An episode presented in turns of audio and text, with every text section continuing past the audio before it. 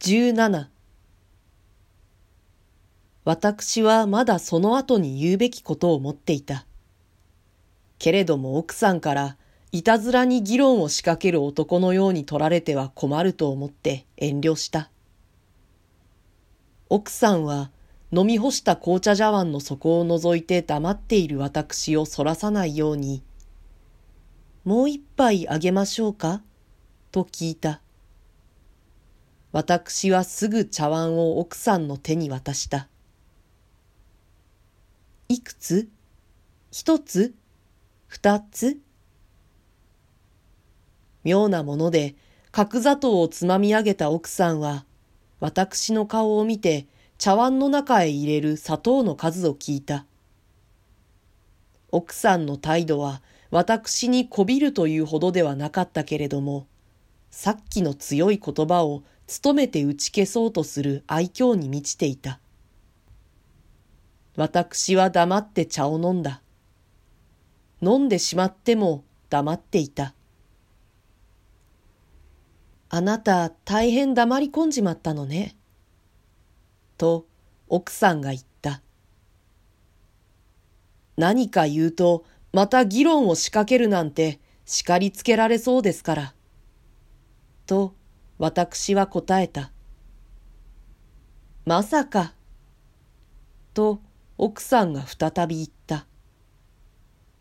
二人はそれを糸口にまた話を始めた。そうしてまた二人に共通な興味のある先生を問題にした。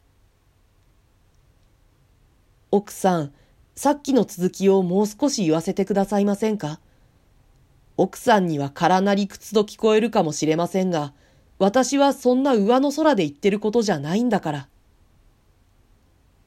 じゃあおっしゃい。今奥さんが急にいなくなったとしたら、先生は現在の通りで生きていられるでしょうかそりゃわからないわ、あなた。そんなことを先生に聞いてみるより他に仕方がないじゃありませんか。私のところへ持ってくる問題じゃないわ。奥さん、私は真面目ですよ。だから逃げちゃいけません。正直に答えなくっちゃ。正直よ。正直に言って、私にはわからないのよ。じゃあ奥さんは先生をどのくらい愛していらっしゃるんですか？これは先生に聞くより、むしろ奥さんに伺っていい質問ですから、あなたに伺います。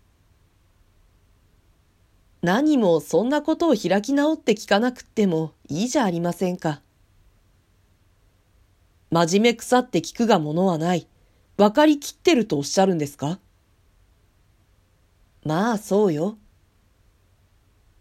そのくらい先生に忠実なあなたが急にいなくなったら、先生はどうなるんでしょう？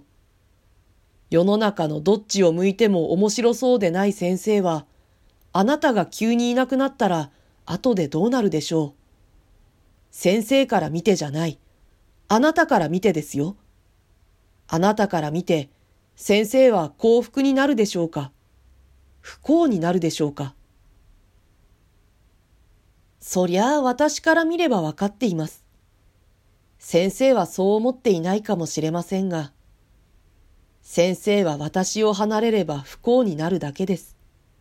あるいは生きていられないかもしれませんよ。そう言うとおのぼれになるようですが、私は今、先生を人間としてできるだけ幸福にしているんだと信じていますわ。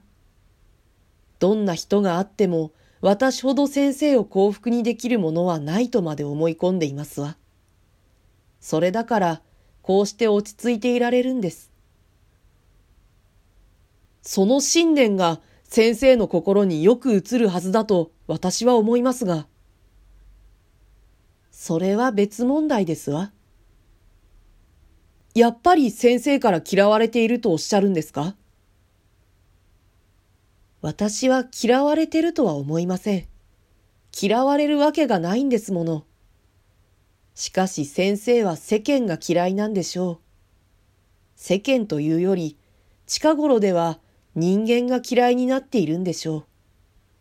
だからその人間の一人として、私も好かれるはずがないじゃありませんか。奥さんの嫌われているという意味が、やっと私に飲み込めた。